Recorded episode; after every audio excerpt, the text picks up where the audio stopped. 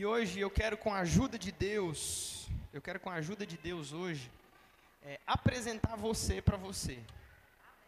Eu quero, com a ajuda de Deus, apresentar você para você. Então, eu vou começar e eu tenho certeza que não vai, vai dar para terminar. Mas eu quero fazer assim um, um link, sabe, com o que a gente está vivenciando aí sobre autoconhecimento esses dias. Então, eu queria falar hoje um pouco sobre identidade.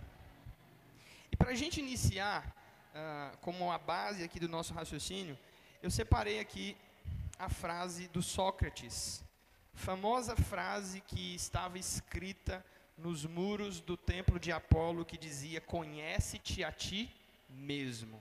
Conhece-te a ti mesmo. Esse sempre foi o ímpeto, né, o desejo do mundo greco-romano era conhecer a si mesmo. É, eu acho que de alguma maneira essa palavra vai entrar lá no ponto 6 da, da série Identidade. Eu acho que é mais ou menos por aí. Clemente de Alexandria, que foi um dos pais da igreja, disse: A maior de todas as ciências é conhecer a si mesmo.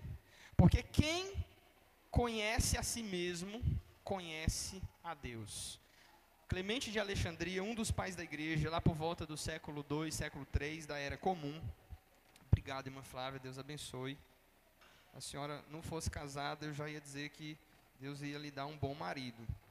Mas como a senhora é casada e já tem um ótimo varão, eu profetizo que Deus vai tornar esse homem cada vez mais competente, lavador de louça, varredor de terreiro. Entendeu? Vai cuidar muito bem, continuar cuidando muito bem da senhora, tá? Ah, então, essa inscrição sobre a qual Clemente de Alexandria, pai da igreja, século 2 e 3, está se referindo, é a expressão que é famosa dentro da filosofia de Sócrates, conhece a si mesmo. Ah, ainda dentro desse dilema, tem um, um- pequeno aforisma da Clarice Lispector, uma pequena expressão que ela diz o seguinte, presta bastante atenção nisso. Olha que interessante. Eu antes tinha querido ser os outros para conhecer o que eu não era. Entendi então que eu já tinha sido os outros e isso era fácil. Minha experiência maior seria ser o outro dos outros. E o outro dos outros era eu. Ou seja, essa busca pela verdadeira identidade, essa busca por realmente se autoconhecer e se olhar no espelho e saber, olha, eu sou isso e sou aquilo. Essa é uma das perguntas que eu faço na nossa entrevista de membros, é justamente olhar nos olhos da pessoa e perguntar para ela, quem é você? Você sabe qual é a sua verdadeira vocação e a sua identidade? E a maioria das pessoas treme diante dessa pergunta e não tem muita clareza. Então, para a gente construir o nosso pensamento, presta bastante atenção. Para a gente construir o nosso pensamento, a gente vai começar usando três referências dentro da antropologia bíblica. Quais são as três referências? Alter referência. Alter referência, o, o nome alter vem da palavra grega que significa outros. Então, a referência que a gente tem dos outros, em outras palavras, o que os outros dizem sobre nós. Depois a gente vai utilizar o segundo pilar, a ego-referência. Ego também é uma partícula do idioma grego que significa eu. Então, ego-referência é a referência do eu, a referência de quem eu digo que eu sou. E por último, para a gente completar o pensamento, a gente vai falar sobre a teos referência. Também a palavra teos vem do grego, significa Deus, tá certo? Então, a referência de Deus. Então, para a gente construir essa visão e que ela seja uma visão realista, presta atenção, que ela seja uma visão realista, de fato, que ela não seja uma visão distorcida nem ilusória, mas que ela seja uma visão realista, a gente precisa desses três pilares. A gente precisa dessas três referências. Vamos repetir comigo: alter referência. Vamos lá mais uma vez: alter referência.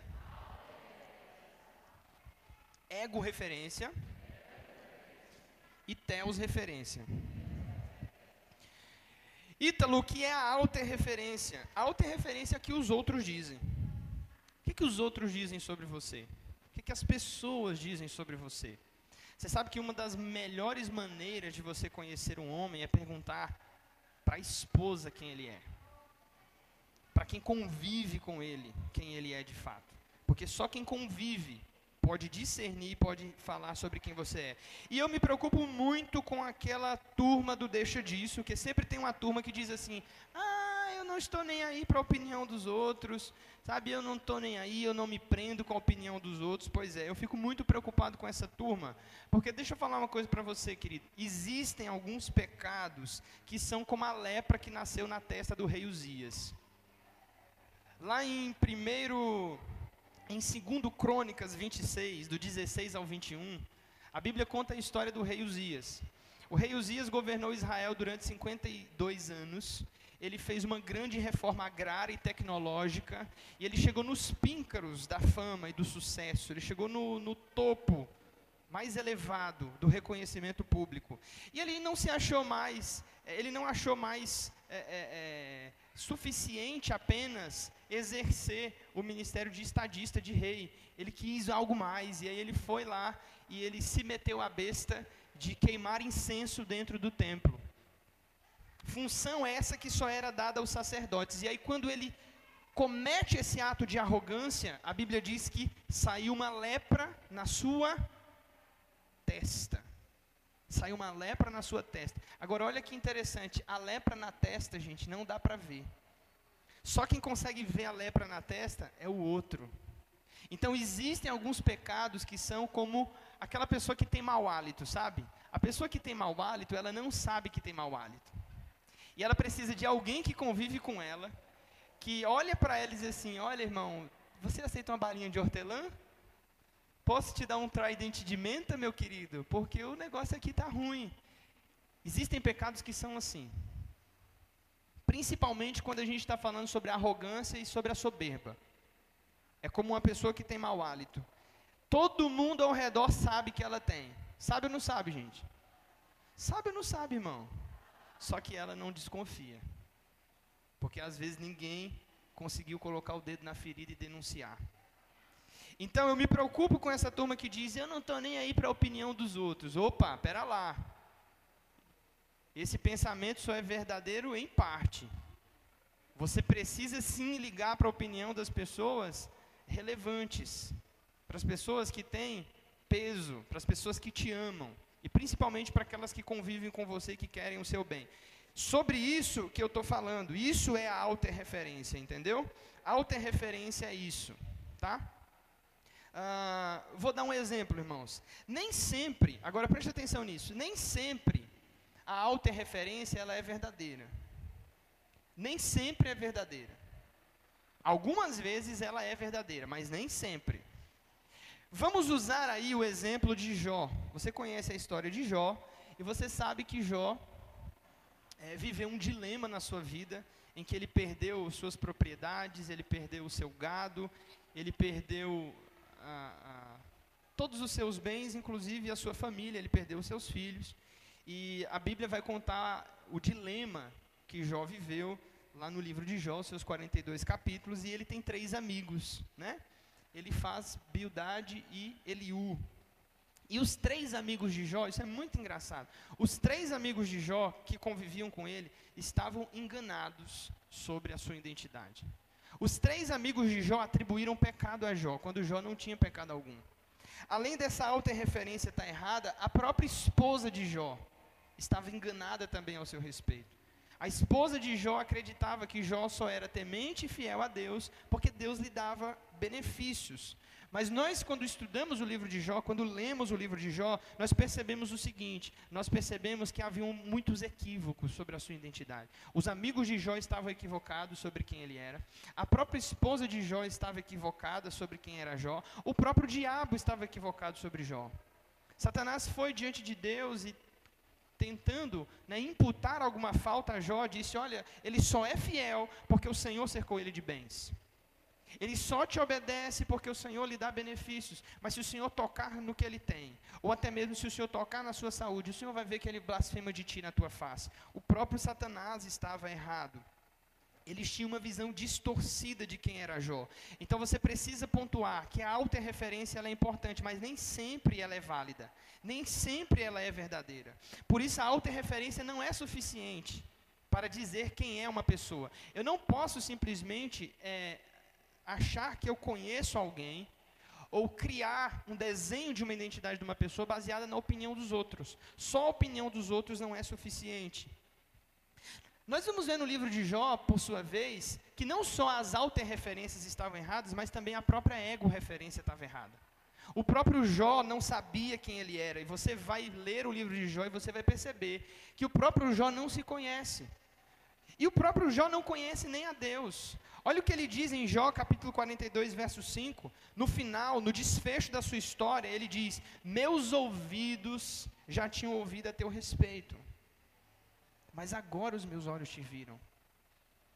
Né? Tem uma outra tradução que diz assim: Olha, Deus, antes eu te conhecia por ouvir falar, mas agora eu te conheço de verdade, agora os meus olhos te veem. Então você vai perceber que o próprio Jó está equivocado. Olha que coisa interessante, gente. Embora as autorreferências sejam boas, e a ego-referência é importante, você tem que saber quem você é, muitas vezes essas são pseudo-referências, elas estão distorcidas.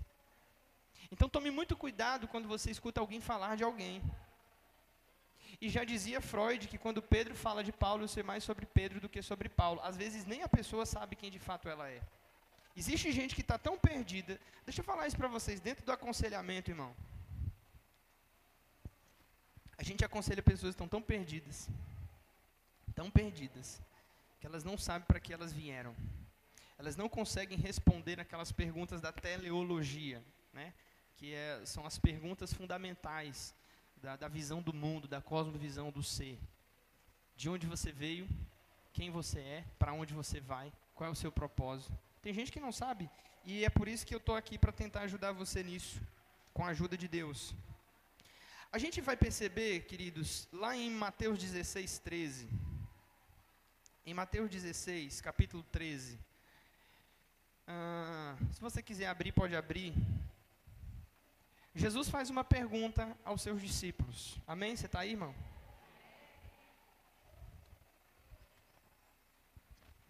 Jesus faz uma pergunta aos seus discípulos. Fica com Mateus capítulo 16 aberto. E a pergunta é: quem dizem ser? Quem dizem os homens ser o filho do homem? Será que Jesus está com crise de identidade? Gente, é óbvio que não. O que Jesus está querendo demonstrar com essa pergunta é justamente essa complexidade da formação da identidade de alguém.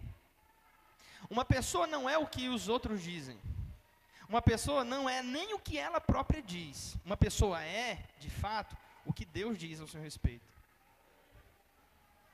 Usando de novo o dilema de Jó, você vai ver isso. No capítulo 1, nos primeiros versos, o próprio Deus diz quem é Jó: homem íntegro, reto, temente a Deus e que se desvia do mal. Então, quando Jesus pergunta: o que, é que estão dizendo por aí? O que, é que os homens estão falando concernente à minha identidade? Você vai ver a, a resposta dos discípulos é a seguinte: Olha, mestre, eles estão dizendo que o Senhor é Elias, ou Jeremias, ou que o Senhor é João Batista que voltou dos mortos. Eu gosto muito de fazer aqui uma parada e, e explicar por que, que essas pessoas estão achando que Jesus é um dos profetas do cano ali veterotestamentário. E por que, que Jesus era Elias? Por que, que Jesus era Jeremias ou João, né? Só profetas é, cascudos, só profetas que parecia que tinham uma dura mensagem. Gente, é porque exatamente essa era a expectativa que eles tinham, de que Elias voltasse, ou de que João fosse o Messias que ressurgiu dos mortos, ou que Jeremias voltasse. Então eles estão ali perdidos, né? Mas essa é a referência que as pessoas têm. O que eles estão querendo dizer no fim das contas é o seguinte: olha, esse Jesus é um profeta. Pergunta que não quer calar. Eles estavam certos ou errados? Jesus era ou não era um profeta? Eles estavam certos ou errados? Quem acha que estava certo? Quem acha que estava errado? Quem não acha nada, Pilatos? Quem lava as mãos acha que está fugindo, não, tá não, se compromete ainda mais. Deixa eu dizer uma coisa para vocês. Eles estavam certos.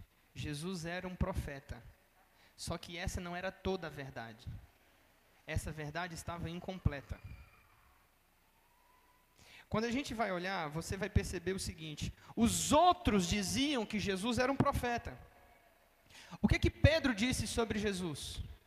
No verso 16, Pedro disse: Tu és o Cristo, o Filho do Deus vivo. Pedro estava certo ou errado, irmãos? Certo ou errado, irmãos? Mas essa era toda a verdade? A visão de Pedro também é correta, mas também é incompleta. Como que você prova isso, Ítalo? Se você for mais adiante e passar seus olhos aí no verso 21 ao 23 do capítulo 16, Mateus 16, do 21 ao 23, você vai ver que a visão que Pedro tinha sobre Jesus estava incompleta. Mateus 16, do 21 ao 23 diz: Desde aquele momento, Jesus começou a explicar aos seus discípulos que era necessário que ele fosse para Jerusalém e sofresse muitas coisas nas mãos dos líderes religiosos, dos chefes dos sacerdotes e dos mestres da lei, e fosse morto e ressuscitasse no terceiro dia. Então Pedro chamou-o à parte e começou a repreendê-lo, dizendo: Nunca, Senhor, nunca isso te acontecerá. Então Jesus virou-se e disse a Pedro: Para trás de mim, Satanás, você é uma pedra de tropeço para mim você não pensa nas coisas de Deus, só nas dos homens. Olha que coisa interessante.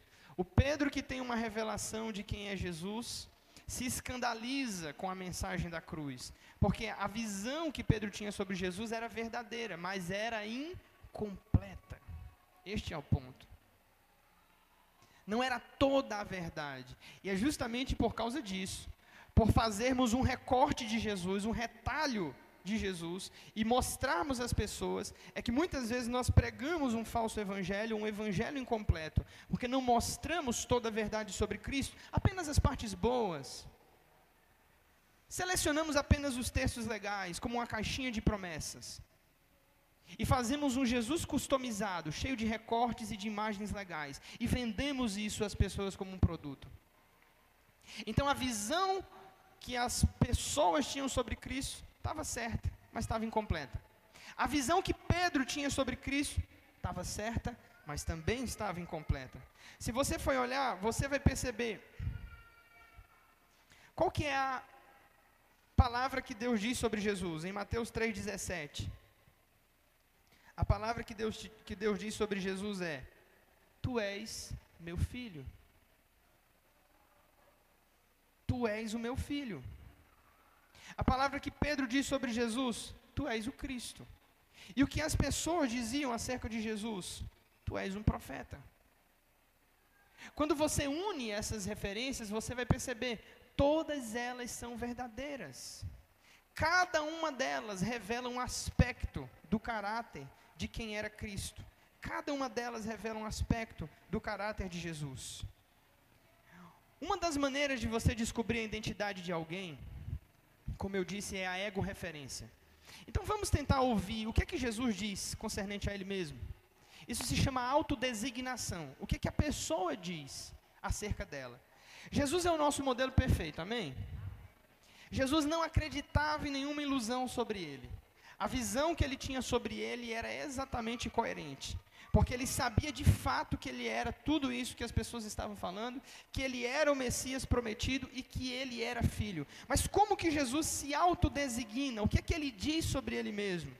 Em Mateus 12, verso 8, está escrito: Palavras de Jesus: Pois o Filho do homem é Senhor do sábado. Em Mateus 18, 11, palavra de Jesus: O Filho do homem veio para salvar o que se havia perdido. Em Lucas 17, 26, palavras de Jesus: Assim como foi nos dias de Noé, também será nos dias do filho do homem. Mateus 24, verso 30. Então aparecerá no céu o sinal do filho do homem, e todas as nações da terra se lamentarão e verão o filho do homem vindo nas nuvens do céu com poder e grande glória. Querido, se você for olhar, você vai perceber que Jesus se autodesigna como o filho do homem. Esta é a maneira que Jesus se autodesigna, é a, o nome que ele dá para ele mesmo, é a identidade que ele abraça, é a identidade de filho. Esse nome ou expressão filho do homem vai aparecer no texto dos profetas, aparece lá em Ezequiel. Deus chama Ezequiel de o filho do homem. Mas essa expressão que Jesus está pensando ali, ela não é oriunda do livro de Ezequiel, mas ela é oriunda do livro de Daniel. Vejamos o que é que o, o, os pesquisadores nos dizem sobre isso. Existe um significado muito mais profundo quando Jesus é denominado como sendo o filho do homem. Para entendermos seu verdadeiro significado, nós precisamos recorrer ao livro de Daniel. E é nesse livro que encontramos a explicação acerca da origem e do significado do título Filho do Homem aplicado a Jesus. Lá em Daniel, no capítulo 7, o profeta Daniel fala sobre as suas visões à noite. E no verso 13 está escrito assim: Então veio um como filho do homem, dirigiu-se ao ancião de dias, e então o fizeram chegar até ele. Lá em Mateus 26, 64, o próprio Jesus declara algo maravilhoso sobre a sua identidade. Ele diz: Eu, porém, abre aspas, vos digo que desde agora verão o filho do homem sentado à mão direita, à mão direita do poderoso e vindo como as nuvens no céu. A semelhança entre ambos os textos é inegável. É obviamente a expressão utilizada para se referir a mesma pessoa. Se você for lá para Daniel 7,14, você vai ver novamente o profeta Daniel continua dizendo: Então foi dado ao filho do homem domínio e glória, e o reino, para que os povos, nações e homens de todas as línguas o servissem. Seu domínio é eterno e não passará, e o seu reino jamais será destruído. Daniel 7,14. Quando você pega Estevão, lá no capítulo 7, sendo apedrejado, próximo à sua morte, exatamente essa descrição que Estevão dá sobre Jesus. Ele entendeu perfeitamente o significado desse título, e aí Estevão declara, lá no verso 56, ele diz assim: ó, Eis que vejo os céus abertos, e o filho do homem que está em pé à mão direita de Deus. Então Jesus se autodesigna o filho do homem. Bem, isso é muito interessante, porque eu repito, Cristo é o único que não tem uma visão distorcida sobre quem Ele é. Jesus é o único que sabe realmente a sua verdadeira identidade. E o único que consegue transitar nessas funções, como rei, como profeta, como sacerdote e como filho de Deus. Agora, aplicando isso a nós, todos nós, todos nós que estamos aqui, acreditamos em algumas ilusões sobre nós. Todos nós que estamos aqui temos em um grau ou em outro grau uma visão distorcida sobre quem nós somos. E todos nós que estamos aqui, às vezes acreditamos mais nas mentiras do diabo do que nas verdades de Deus sobre nosso respeito. Jesus sendo tentado lá no deserto em Mateus capítulo 3. A Bíblia vai mostrar, Mateus 4, a Bíblia vai mostrar que ele sai das águas do Jordão e Deus diz: Tu és o meu filho. Mas logo em seguida ele é tentado por Satanás e a tentação do diabo é exatamente essa: Se tu és o filho de Deus, manda que essas pedras se tornem pães. Se tu és o filho de Deus, lança-te daqui abaixo. Satanás vem tentar Jesus exatamente em cima da palavra de afirmação que ele tem recebido do Pai. Mas Jesus, com uma identidade afirmada de um filho que ouve a instrução do seu pai e que acredita na palavra de Deus ao seu respeito, não cede à tentação do inimigo, não cede à tentação do maligno. O triste da nossa geração é que muitas pessoas acreditam mais nas mentiras do diabo do que nas verdades de Deus ao seu respeito. Então, muitos de nós que estamos aqui achamos: olha, eu não consigo entender. Quantas pessoas já vieram para mim dizer: olha, pastor, eu não consigo entender a Bíblia. Sabe, eu não consigo, porque não adianta, não entra na minha cabeça, eu já tentei. Ou outras pessoas dizem: Olha, pastor, eu não consigo sentir a presença de Deus, eu não sei o que acontece, será que tem alguma coisa errada? Ou outras pessoas dizem, olha pastor, não tem jeito para o meu casamento. Ou então ah, eu, eu não mudo. Isso aqui é um, é, um, é um defeito que eu tenho de fábrica e não muda. E aí fazem exatamente isso que a Carol está ensinando a gente a não fazer, usar a desculpa do temperamento como escudo, dizer, está vendo? É por isso que eu sou assim. Quantos de nós acreditamos e somos cativos das mentiras de Satanás? Sobre a nossa identidade, sobre quem nós somos? As mentiras do diabo distorcem e aí pessoas bonitas se acham feias, pessoas inteligentes se acham burras, pessoas capazes se acham incapazes, pessoas que têm um chamado poderoso de Deus acham que Deus se esqueceu delas. Ou que não tem mais jeito para o seu casamento, ou que não tem mais jeito para a sua vida de uma forma geral. Nós realmente costumamos acreditar nas mentiras do diabo. Agora, uma outra coisa que acontece, tanto quanto acreditar nas mentiras do diabo, é acreditar nas ilusões que nós mesmos criamos sobre nós. E aí existe o outro ponto. Existem pessoas que se acham tão boas, tão capazes, tão perfeitas, tão santas, tão puras de coração. Tem tanta gente que diz assim, rapaz, eu não sei porque que isso está acontecendo comigo, eu sou uma pessoa tão boa. Será mesmo? Olha, eu não sei porque as pessoas me perseguem, porque, sabe, assim, eu sou uma pessoa tão light, tão, tão tranquila. Será mesmo? Será que você é essa imagem que você passa aqui? De um crente bonitinho, arrumadinho, perfumado? Quem você é? lá dentro da sua casa, no apagar das luzes, com as portas fechadas, quem é você realmente diante da sua esposa e dos seus filhos? Será que você é esse poço de candura que você acredita ser? Ou essa imagem de uma pessoa tão especial, polida, que você passa? Uma pessoa séria? santa e virtuosa? Sinto muito destruir as suas vacas sagradas.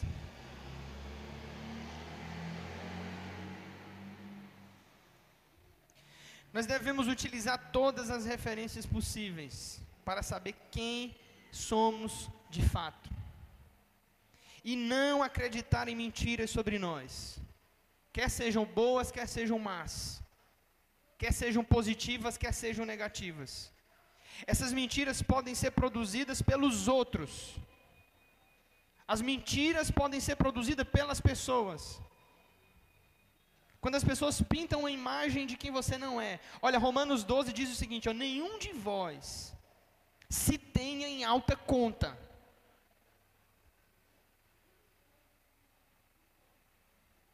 Se eu fosse acreditar nas mentiras, ou nas impressões que os outros trouxeram, para mim, acerca de alguns que estão aqui, eu jamais teria aberto meu coração para um relacionamento de aliança. Porque quantas pessoas né, vieram com esse rótulo: olha, pastor, esse aí, eu já tentei de tudo, esse aí não dá certo mais para nada, não presta mais para nada, só vai arranjar problema. Ou o contrário, a pessoa chega tão santa, bonita, pastor, olha pastorzão, nós estamos juntos, sabe por quê? É, Deus me chamou e eu tenho um chamado especial e o Senhor me trouxe para cá e eu quero trabalhar na obra de Deus e nós vamos carregar o peso lado a lado e eu quero viver a paternidade, o reino, os cinco ministérios e o Espírito Santo. Falei, é mesmo? Que legal. Mas será que você é realmente essa pessoa preparada que você acha que é? Ou será que você não criou um espectro de você?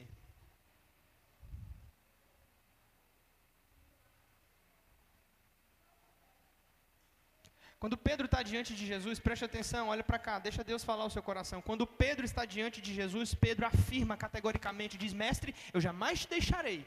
Eu estou pronto a ir contigo à cruz se for preciso. Mas algumas semanas depois, o Pedro intrépido, cheio de ousadia e de convicção, treme na base, diante da ameaça da morte, e nega Jesus.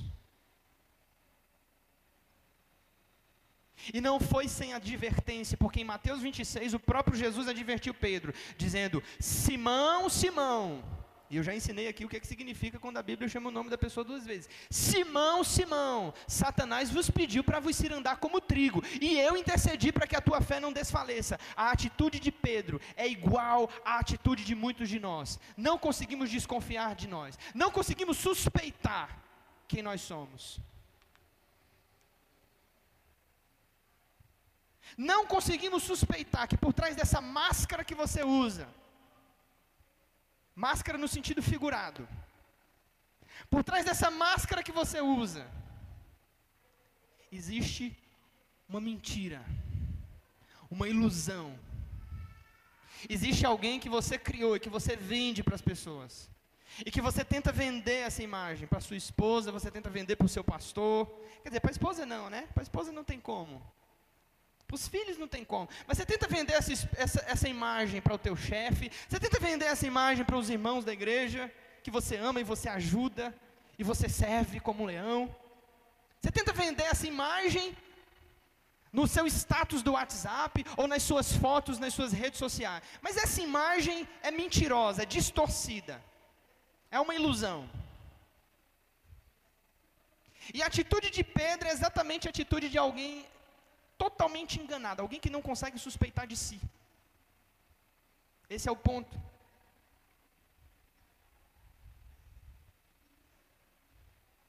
A ego-referência muitas vezes está alinhada com a pseudo-referência com a imagem que eu criei. Eu crio uma imagem de que eu sou um pastor excepcional e de que eu sou um homem que Deus ama. Olha, eu sou filho e eu nasci para conquistar e eu nasci para vencer e Deus me ama e eu sou cheio da unção e do conhecimento da palavra e Deus precisa tanto de mim. Eu sou um filho tão querido por Deus e o que era que Deus ia fazer no céu ou na terra se ele não tivesse um filho que nem eu?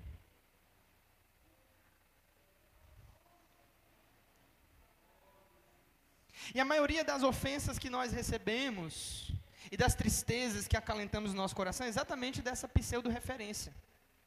Porque quando alguém pratica algo que fere o seu ego, você se ofende, porque o seu ego é enorme. Você se ama tanto e você está que nem aquela imagem bizarra que eu falei aqui uns dias atrás. A imagem do discipulado, o ego está no centro da sua vida.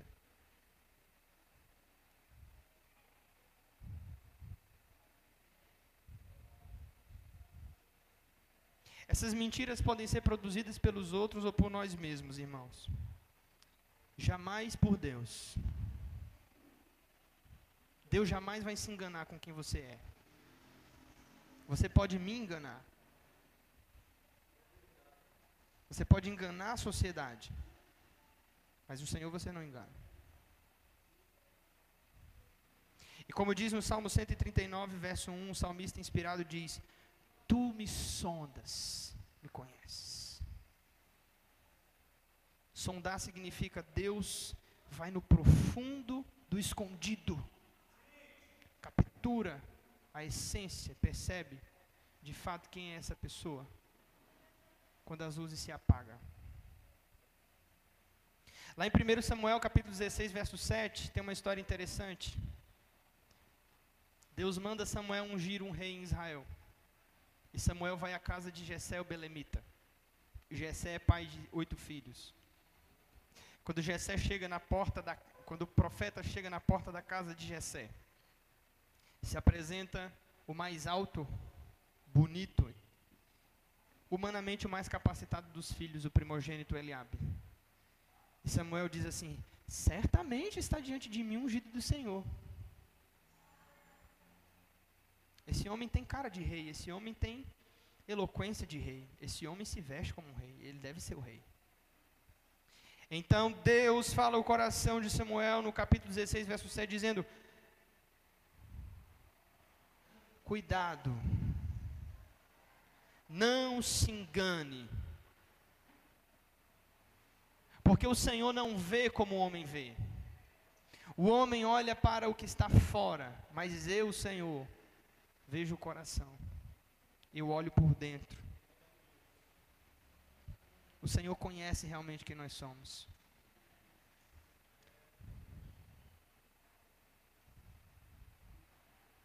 E essa é a realidade terrível. E é por isso que Mateus 7 foi escrito. E diante do tribunal de Cristo, alguns crentes que se vangloriam dirão: Mestre, em teu nome nós fizemos tantas coisas, sabe? A gente profetizou, a gente expulsou demônio, falamos novas línguas, e Jesus vai olhar para eles e vai dizer assim: Vós quem sois? Quem era você? Eu não te conheci de verdade. Você, eu conheci uma caricatura que você fez. Você me mostrou uma, uma imagem de alguém que você criou na sua cabeça. Mas quem é você de fato? Quem é você? Jesus vai perguntar: Quem sois vós?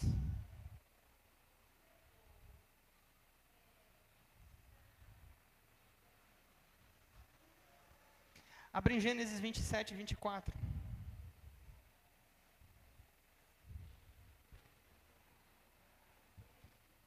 queria que todo mundo abrisse em Gênesis capítulo 27, versículo 24.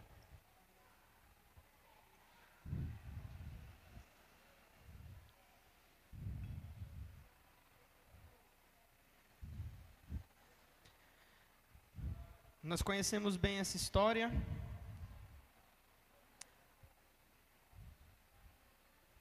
E nós sabemos que Isaac mancomunou-se com a mãe para roubar a bênção e a primogenitura do, do seu irmão Esaú.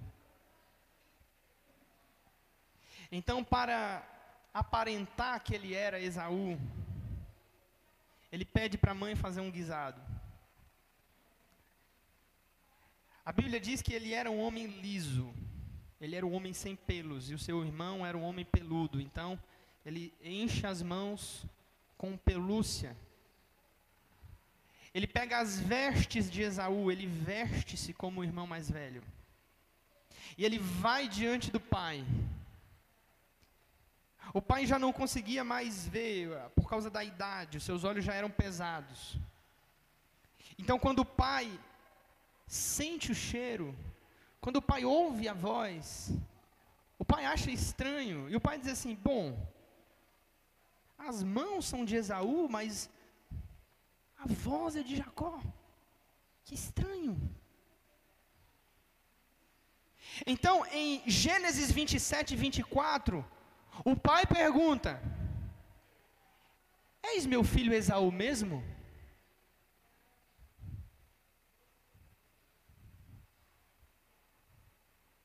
Faz uma cara de crente, olha para quem está do seu lado, diga assim para ele: Quem é você?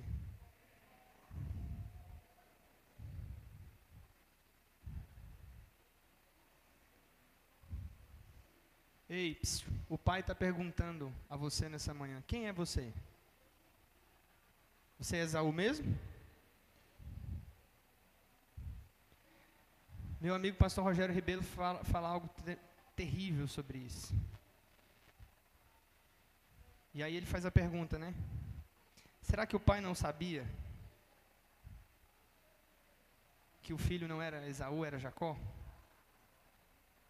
fica a suspeita. Mas por que, que o pai pergunta? Porque o pai está. Escute isso, guarde isso no seu coração. Deixa Deus falar o seu coração. Porque o pai está dando uma oportunidade. O pai sempre dá uma oportunidade do filho se retratar. Quem é pai aqui? Levanta a mão. Quando seu filho faz um mal feito, você sabe que ele fez, não sabe? Mas quando você vai repreender ele, como é que você faz? Quem foi que fez isso? Você está aí, irmão? O que, que você espera que o seu filho faça? O que, que você espera, Luma, que sua filha faça? Que ela reconheça e diga: Fui eu, mamãe. Fui eu, papai. O que, que o Espírito Santo está falando com nós nessa manhã? Revela sua identidade, mostra quem você é. Para de se esconder de trás das roupas do irmão primogênito, do irmão mais velho. Mostra a tua face. Sai de trás dessa capa que você criou. Pare de acreditar nessas ilusões.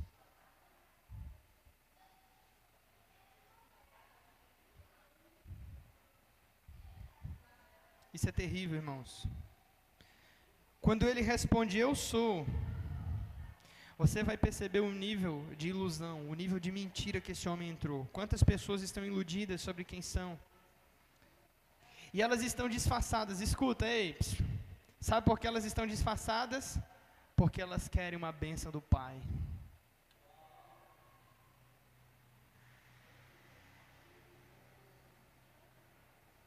Tem tanta gente disfarçada na igreja porque está querendo as mãos de Deus, está querendo as bênçãos do Pai. E por isso eles acreditam nessas mentiras, Paulo.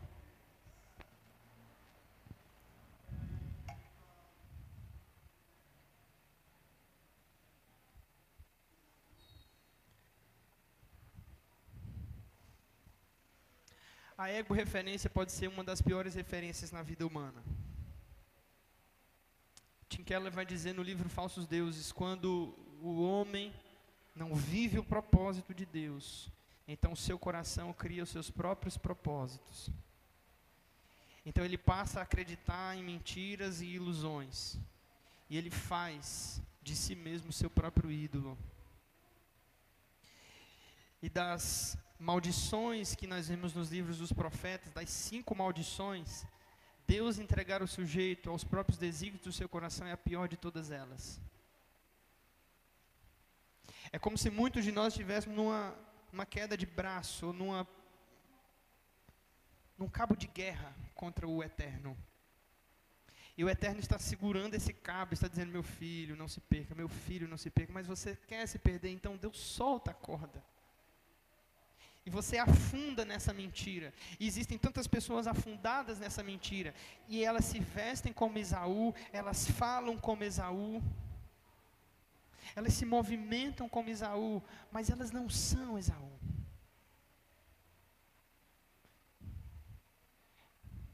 Dezoito anos depois, esse homem que viveu uma mentira e que sai perdido da casa dos seus pais na sua identidade, precisa voltar ao caminho e atravessar o val do Jaboque. E ali diante de Deus, ele luta com o anjo do Senhor, uma teofania, uma aparição de Jesus pré-encarnado. Então o anjo precisa fazer novamente a pergunta, porque esse é o ponto onde ele está preso, esse é o ponto de gatilho, acreditar em quem ele não é. E viver uma vida que não é a dele. E casar, e construir patrimônio, e trabalhar, e colocar no status, e vender essa imagem para as pessoas de alguém que ele não é. Então o anjo precisa dizer para ele: quem é você? Qual é o teu nome?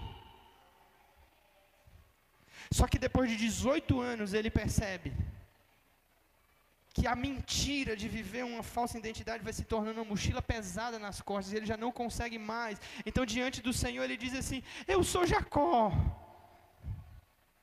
Eu sou Jacó. E quando ele libera, quando ele abre, quando ele revela, quando ele tira a máscara, quando ele tira essa veste, aí o anjo do Senhor lhe toca e diz assim: agora sim, agora você vai ser Israel, príncipe, porque você lutou com Deus como príncipe, você não omitiu a sua identidade. E daqui para frente o teu destino está liberado. A única maneira, escute, a única maneira de você liberar o seu destino, a única maneira de você realmente ser feliz e viver a vida abundante que a Bíblia promete, é parar de acreditar nas ilusões, parar de vender uma imagem falsa, ir diante de Deus, como Jacó desceu ali naquele vale, e dizer: Senhor, eu sou Jacó. Deus, o meu problema é que eu sou mentiroso eu sou irado, eu sou agressivo. Eu sou viciado em pornografia. Meu problema é que eu sou adúltero. Eu compro e não pago. Eu sou opressor da minha casa. Eu até visto uma fantasia de crente na igreja, mas em casa eu sou um demônio. Meu problema, Deus, é que eu sou preguiçoso, eu sou glutão. Esse é o meu problema. Eu sou soberbo, eu sou duro de coração, eu sou vaidoso. E é nesse ponto onde a identidade é restaurada e a ferida é fechada. Mentiras como a resposta está dentro de você. Ou a teologia é a teologia coaching, não é? Ou a teologia da serpente. Quantas igrejas você vai por aí, quantos vídeos de David Leonardo da vida você assiste dizendo: Olha, você é a menina preciosa dos olhos de Deus, olha, você é o ponto fraco de Deus, olha, Deus te ama tanto que ele, se fosse preciso, dizimava o mundo inteiro porque ele não consegue viver sem a sua presença.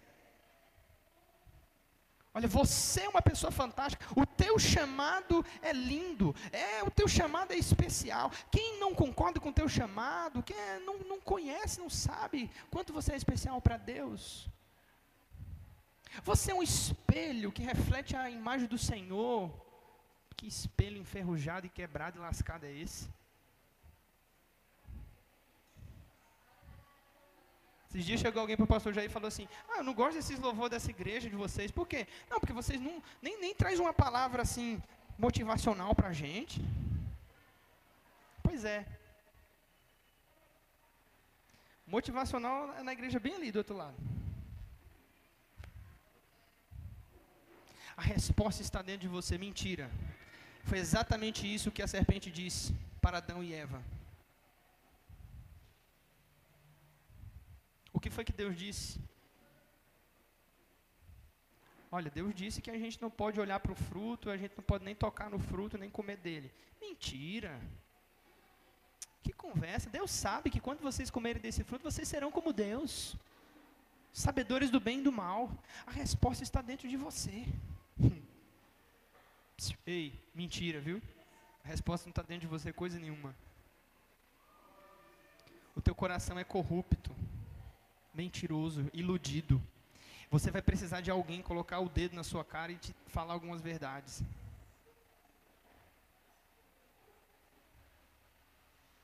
Alguém tem que revelar o teu mau hálito. Se é que você me entende. Mau hálito espiritual. Outra mentira. Eu só estou na introdução, tá? Mas prometo que eu não vou pregar mais hoje. Eu só vou terminar essa primeira parte e depois eu concluo. Eu preciso falar da Theo referência ainda. E a Bíblia chama o homem de quatro coisas. A Bíblia chama o homem de alma, nefesh. Alma é fome, desejo, garganta. A Bíblia chama o homem de coração. Coração é o centro das decisões. O homem é um ser que delibera. A Bíblia chama o homem de carne. Carne é um ser contingente, fraco e frágil. E a Bíblia chama o homem de espírito vivente, um ser que depende totalmente de Deus. São essas quatro imagens que nós temos na antropologia bíblica do homem. Mas eu não vou falar hoje, só na próxima. Quando a Bíblia diz que o homem é nefesh, a palavra hebraica garganta dá a ideia de um ser que tem fome, na antiguidade, quando alguém tinha fome, a pessoa não colocava a mão é, na barriga, no estômago, como a gente faz hoje. Quando alguém tinha fome, colocava a mão na garganta. Significa o homem é um ser faminto, o homem precisa comer, precisa de apetite. Ele quer saciar os seus apetites. Isso é a alma. A alma é o centro do desejo, da vontade, da emoção. Por isso a alma do homem é enganosa. O espírito do homem, quando a Bíblia diz que o homem é espírito, o espírito também está dividido em três faculdades: intuição, consciência, comunhão. O corpo humano está dividido em sete faculdades apetite irascível, apetite concupiscível, vontade passiva, vontade ativa. Então, quando a gente mergulha, queridos, para encontrar realmente a identidade, a gente precisa em Deus. Você está aí? Porque se você só fica com a sua referência e com a dos outros, às vezes você está perdido. Olha outra mentira que dizem. Olha, você é uma boa pessoa.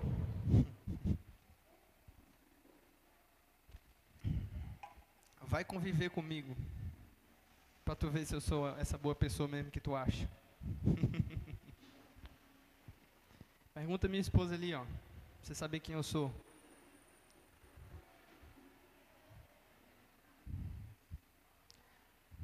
Uma das primeiras coisas que eu faço quando alguém me ah, Ítalo, tal, não sei o que eu falei, Ei, pss, pss, baixa a bola, não sou essa Coca-Cola toda não, hein? Pelo contrário. Sou ruim. Sou chato, sou ranzinza, sou resmungão. Não sei se você vai conseguir conviver comigo não. Já parei de acreditar nessas ilusões faz muito tempo.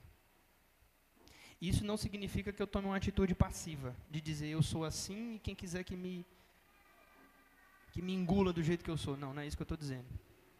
Eu estou dizendo que a gente precisa ser realista, senão a gente não muda. Quem está aí, irmão?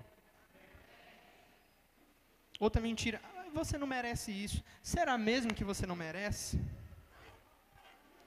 Será mesmo? Será que o que você está vivendo hoje é exatamente o que você merece?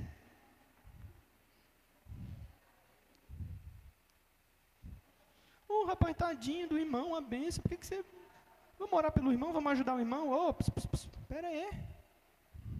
Deixa Deus trabalhar. Às vezes é exatamente isso que ele precisa. Deus sabe. Isso é barro ruim.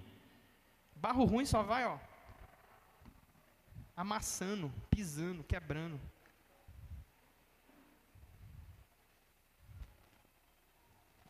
Pois é, então, prazer, apresento você para você mesmo.